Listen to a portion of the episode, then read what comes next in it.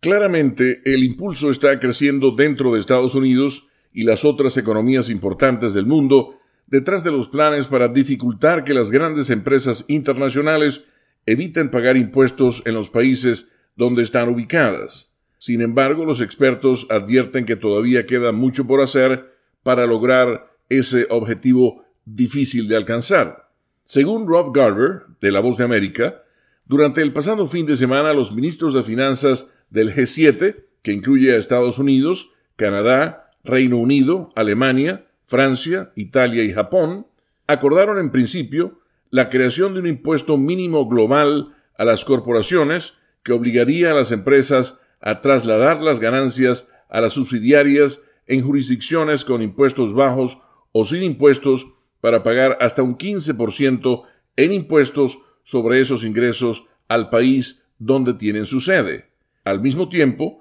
la administración Biden está impulsando un cambio en la política interna que impediría que las empresas paguen poco o nada en impuestos al reclamar grandes deducciones fiscales año tras año, incluso cuando reportan grandes ganancias a sus accionistas. En las últimas décadas ha habido lo que la secretaria del Tesoro Janet Yellen caracterizó como una carrera hacia el fondo entre los países desarrollados que han reducido drásticamente las tasas de impuestos corporativos como un medio de atraer empresas para trasladar sus operaciones o sedes centrales a sus jurisdicciones. La Unión de Países Grandes para detener esa práctica es un cambio profundamente positivo, dijo Steven Rosenthal, investigador principal del Centro de Política Fiscal de Urban Brookings en la capital estadounidense. Con la nota económica desde Washington, Leonardo Bonet, Voz de América.